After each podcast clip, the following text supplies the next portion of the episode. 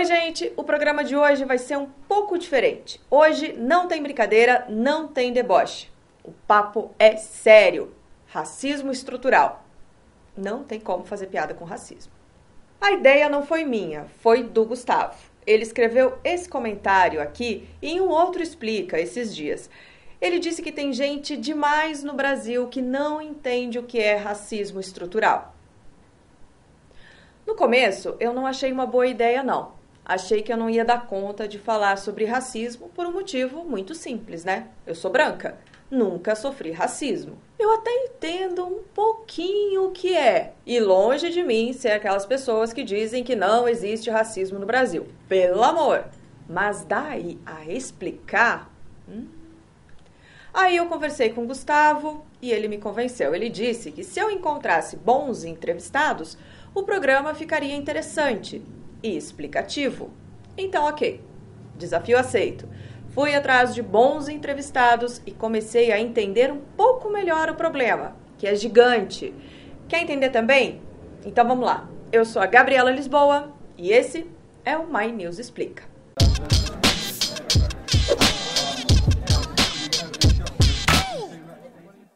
Professor, o que, é então racismo estrutural? O racismo estrutural é uma teoria de dominação racial uh, que surge nas décadas de 80, que se consolida na década de 90.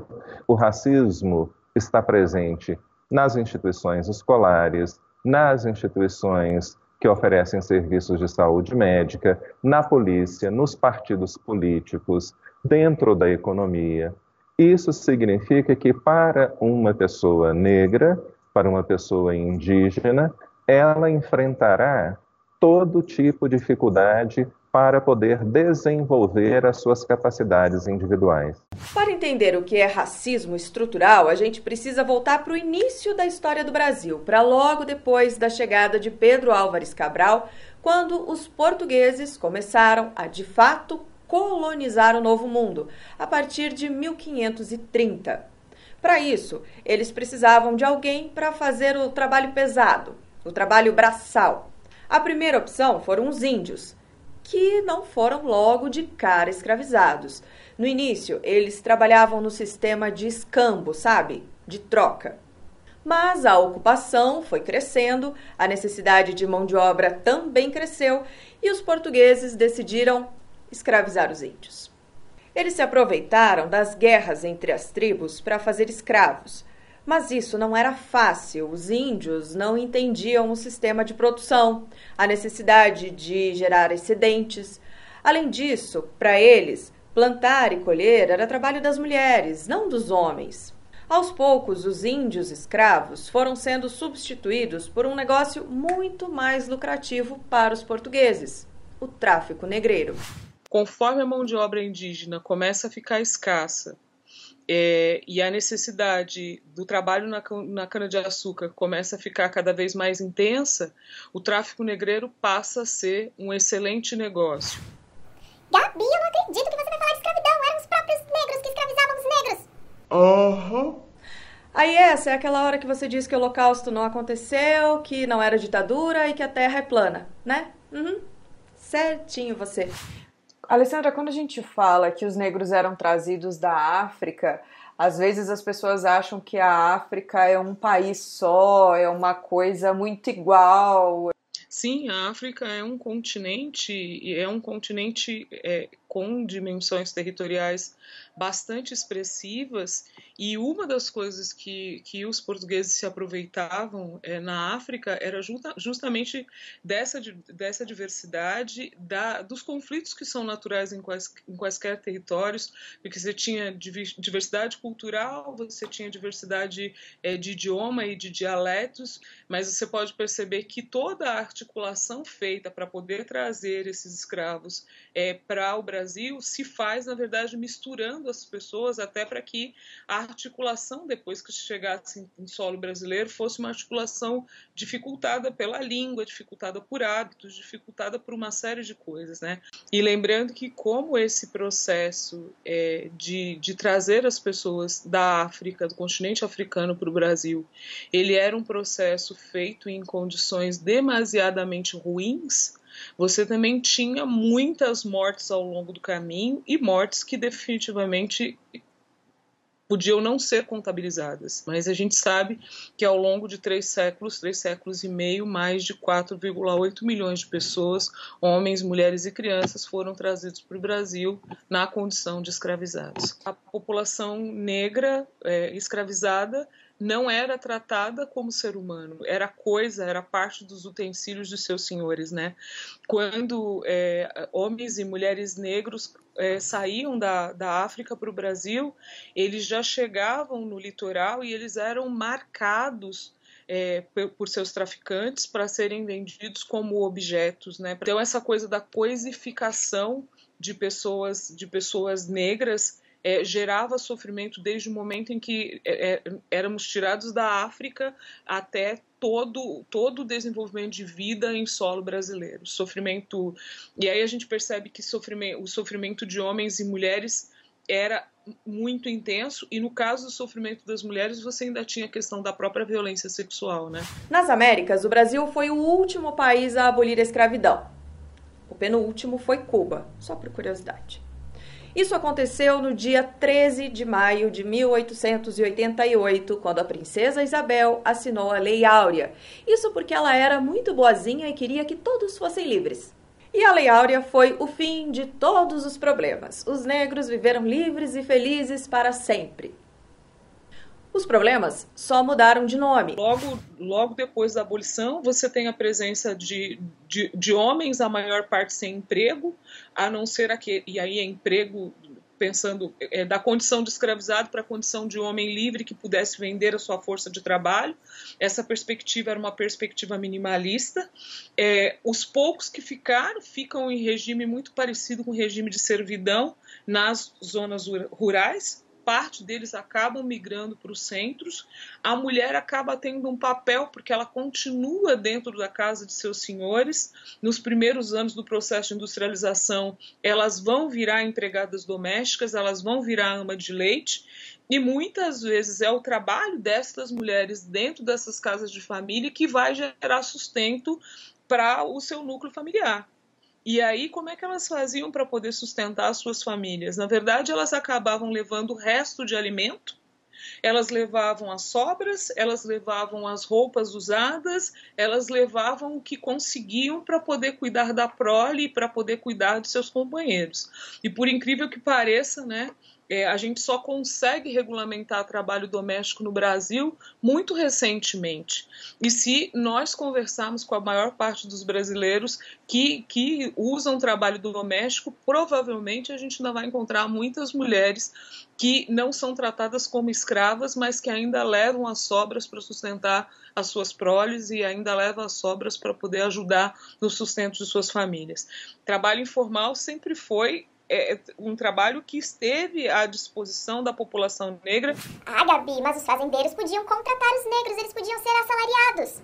Você acha mesmo que eles iam fazer isso? Eles tinham os recém-chegados imigrantes europeus, brancos. É, quando a gente observa logo após o período da escravidão, é, é, quando o Brasil começa a incentivar a migração de outros povos para cá, você percebe que essas pessoas vêm organizadas e com a perspectiva de ou voltar para buscar a família ou com a própria família. O que não acontecia com, com homens e mulheres é, provenientes do, dos, dos diversos países africanos. Essas pessoas vinham, elas eram desmembradas de suas famílias, então você tinha dificuldades múltiplas, muitas pessoas morriam adoecidas. Inclusive, a gente tem hoje algumas pesquisas que dizem que algumas doenças que são naturais à população negra também são frutos desse trauma e dos múltiplos traumas que se sofreu por conta da violência é, vivendo em condição de escravidão. Né? Sem trabalho, os negros começaram a se reunir em cortiços e favelas. A situação foi ficando cada vez mais degradante. Para vocês terem uma ideia, em 1890, dois anos depois da abolição, foram criadas as primeiras leis penais da República.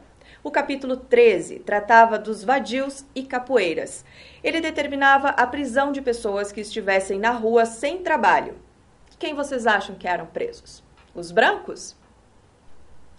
Os negros não tinham trabalho e não podiam ficar na rua procurando trabalho porque seriam presos por vadiagem. Eles também não tinham como comprar terra, também não podiam ir para a escola, porque escola era coisa de branco.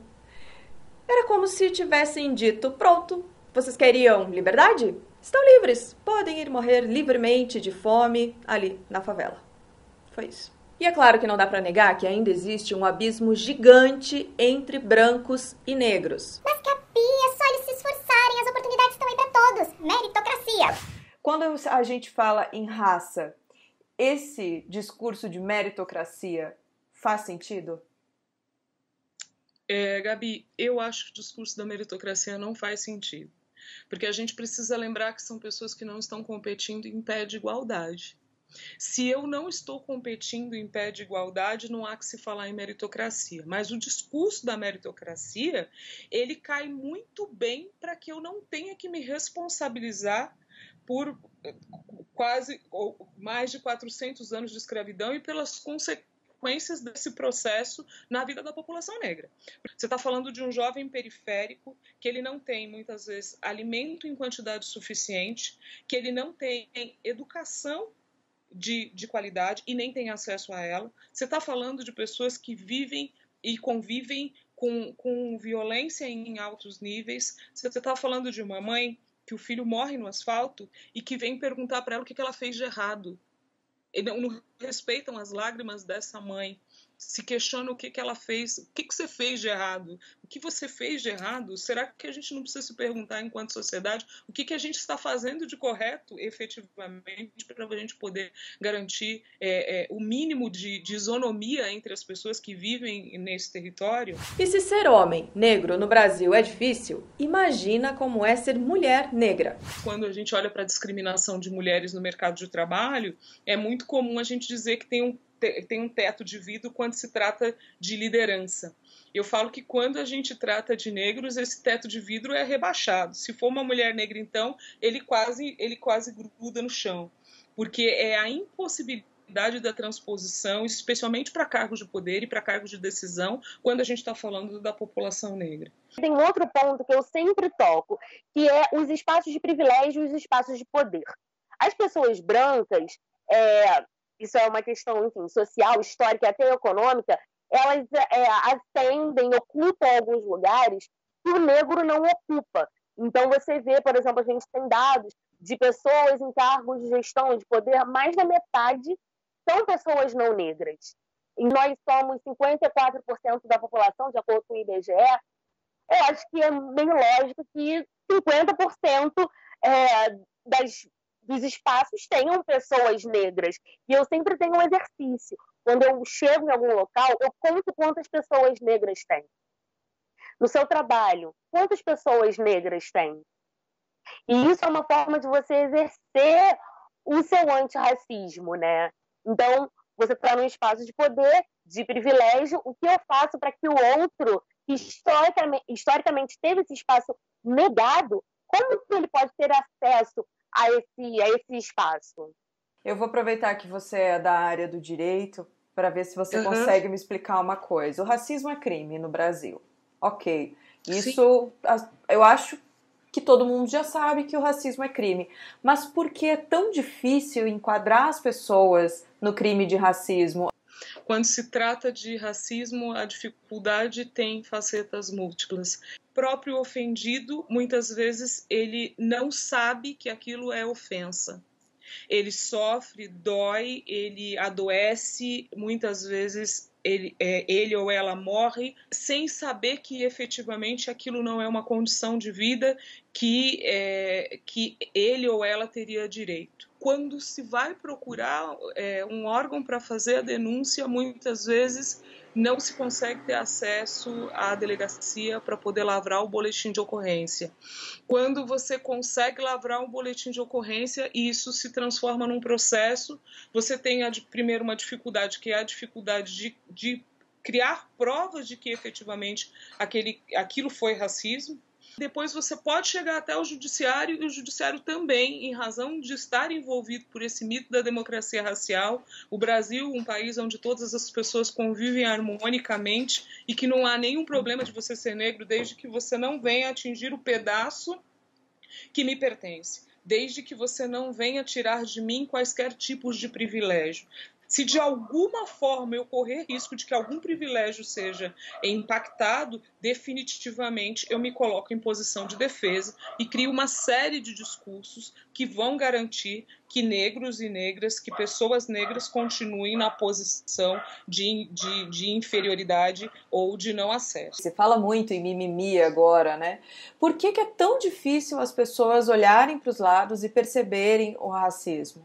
Para a vasta maioria das pessoas, para a maioria dos membros do Ministério Público, do Judiciário, dos meios de comunicação, é, para muitos professores de direito, possivelmente para a maioria deles, ou a discriminação é sempre um comportamento intencional, irracional, de uma pessoa em relação a outra, baseada em um critério proibido por lei, no caso, a raça. Então, a maior parte dos nossos tribunais compreende o racismo a partir da noção bastante estreita de discriminação direta. O racismo só ocorre quando alguém intencionalmente discrimina outra pessoa. O problema com essa definição é o seguinte: processos de exclusão racial ocorrem mesmo quando não, não há nenhuma intenção de excluir uma outra pessoa.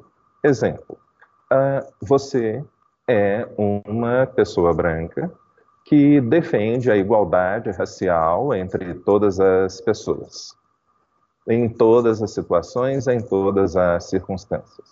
Mas, devido é, à sua classe social, devido ao fato de que você, a classe social é, segrega racialmente as pessoas, você convive, imagino eu, praticamente apenas com pessoas brancas. A maioria. Então, então o seu chefe te pergunta: eu preciso que você me indique uma pessoa qualificada para substituir o seu colega. Você olhará no seu círculo de amigos, procurará identificar a pessoa mais competente possível e você verá, será o Pedro. O Pedro fez graduação na UFRJ, pós-graduação na USP, doutorado em Cambridge. O Pedro é, é contratado, o desempenho dele é excelente, todas as pessoas estão felizes. Agora, o motivo pelo qual Pedro teve acesso a esse emprego é apenas a competência dele? Não. Isso é o que nós chamamos de discriminação indireta. Tá? Não há, não houve nenhum ato material de discriminação. Então, quer dizer, eu posso estar com a melhor das intenções, mas posso estar cometendo um ato racista mesmo sem perceber ou sem saber que eu estou fazendo isso. Não apenas você, mas também e principalmente instituições.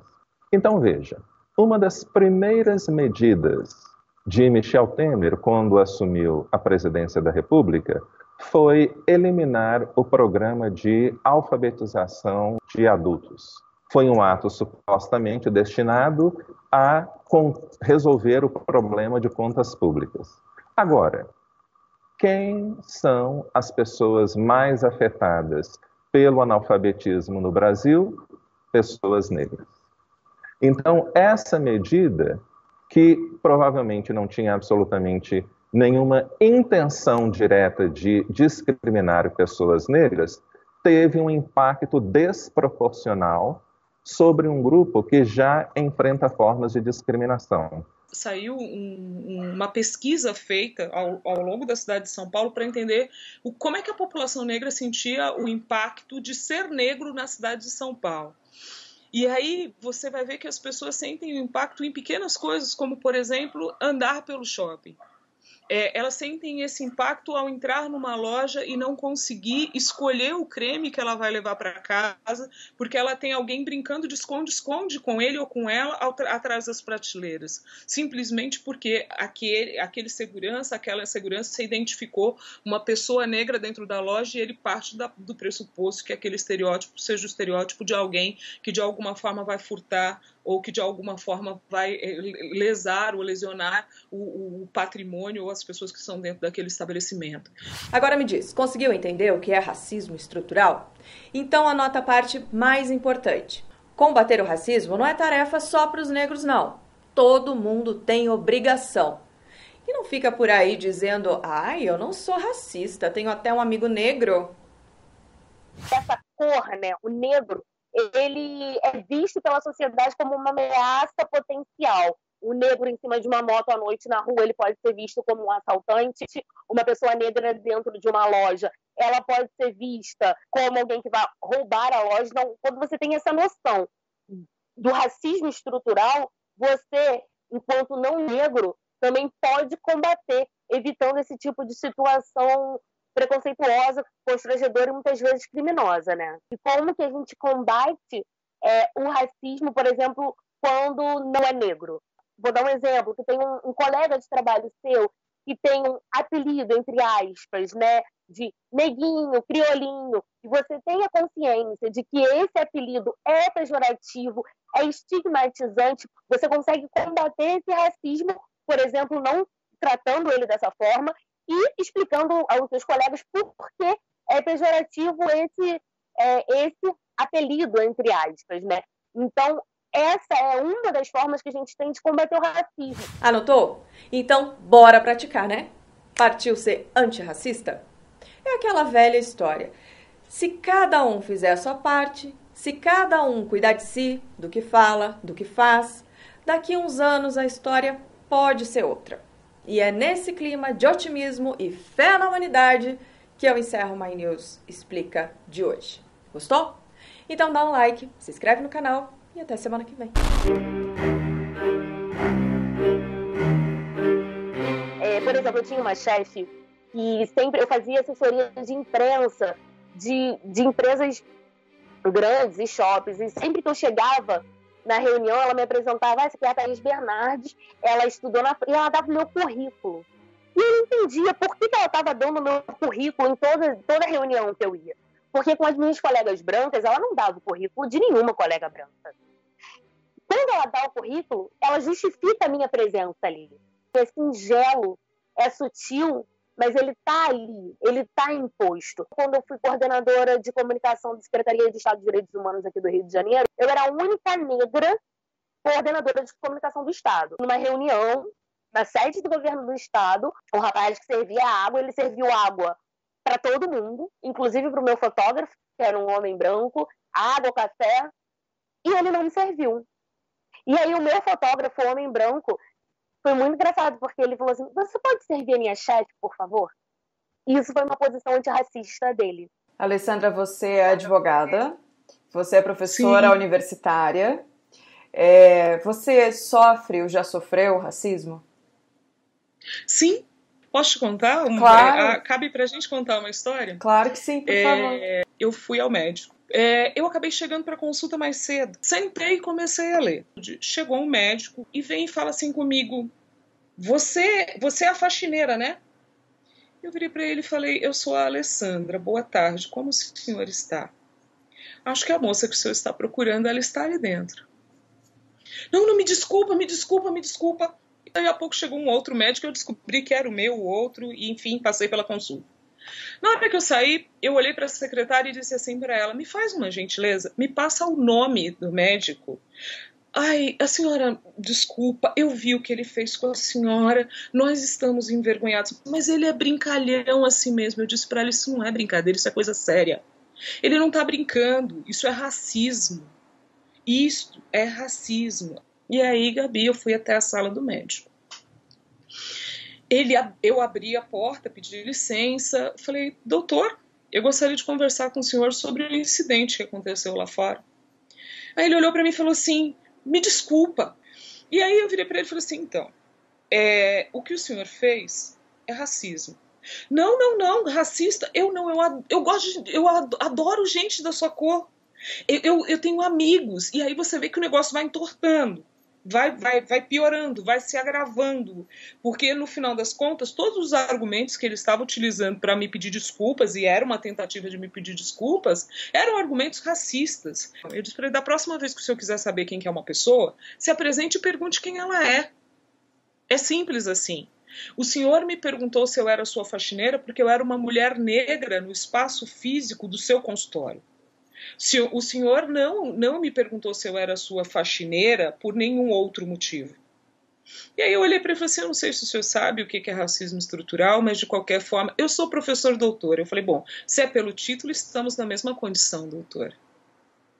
Né?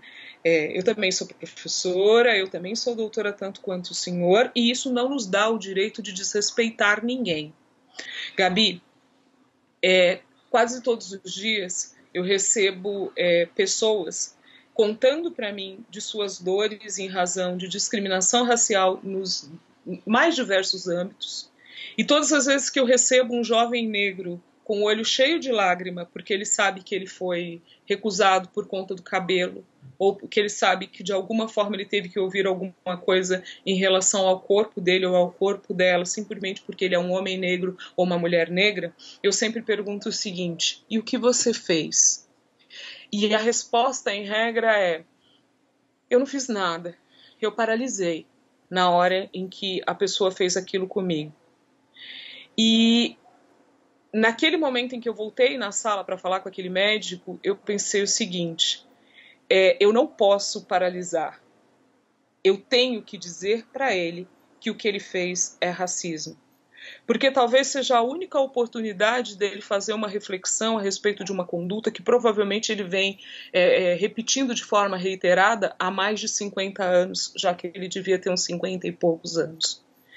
Eu não posso fazer diferente daquilo que eu digo para o jovem que me procura quase todos os dias para me dizer que está doendo que está doendo muito. Mas é, a forma como eu lido com isso, eu acho que ela, ela modificou bastante é, da menina que me trouxe até a mulher que eu sou.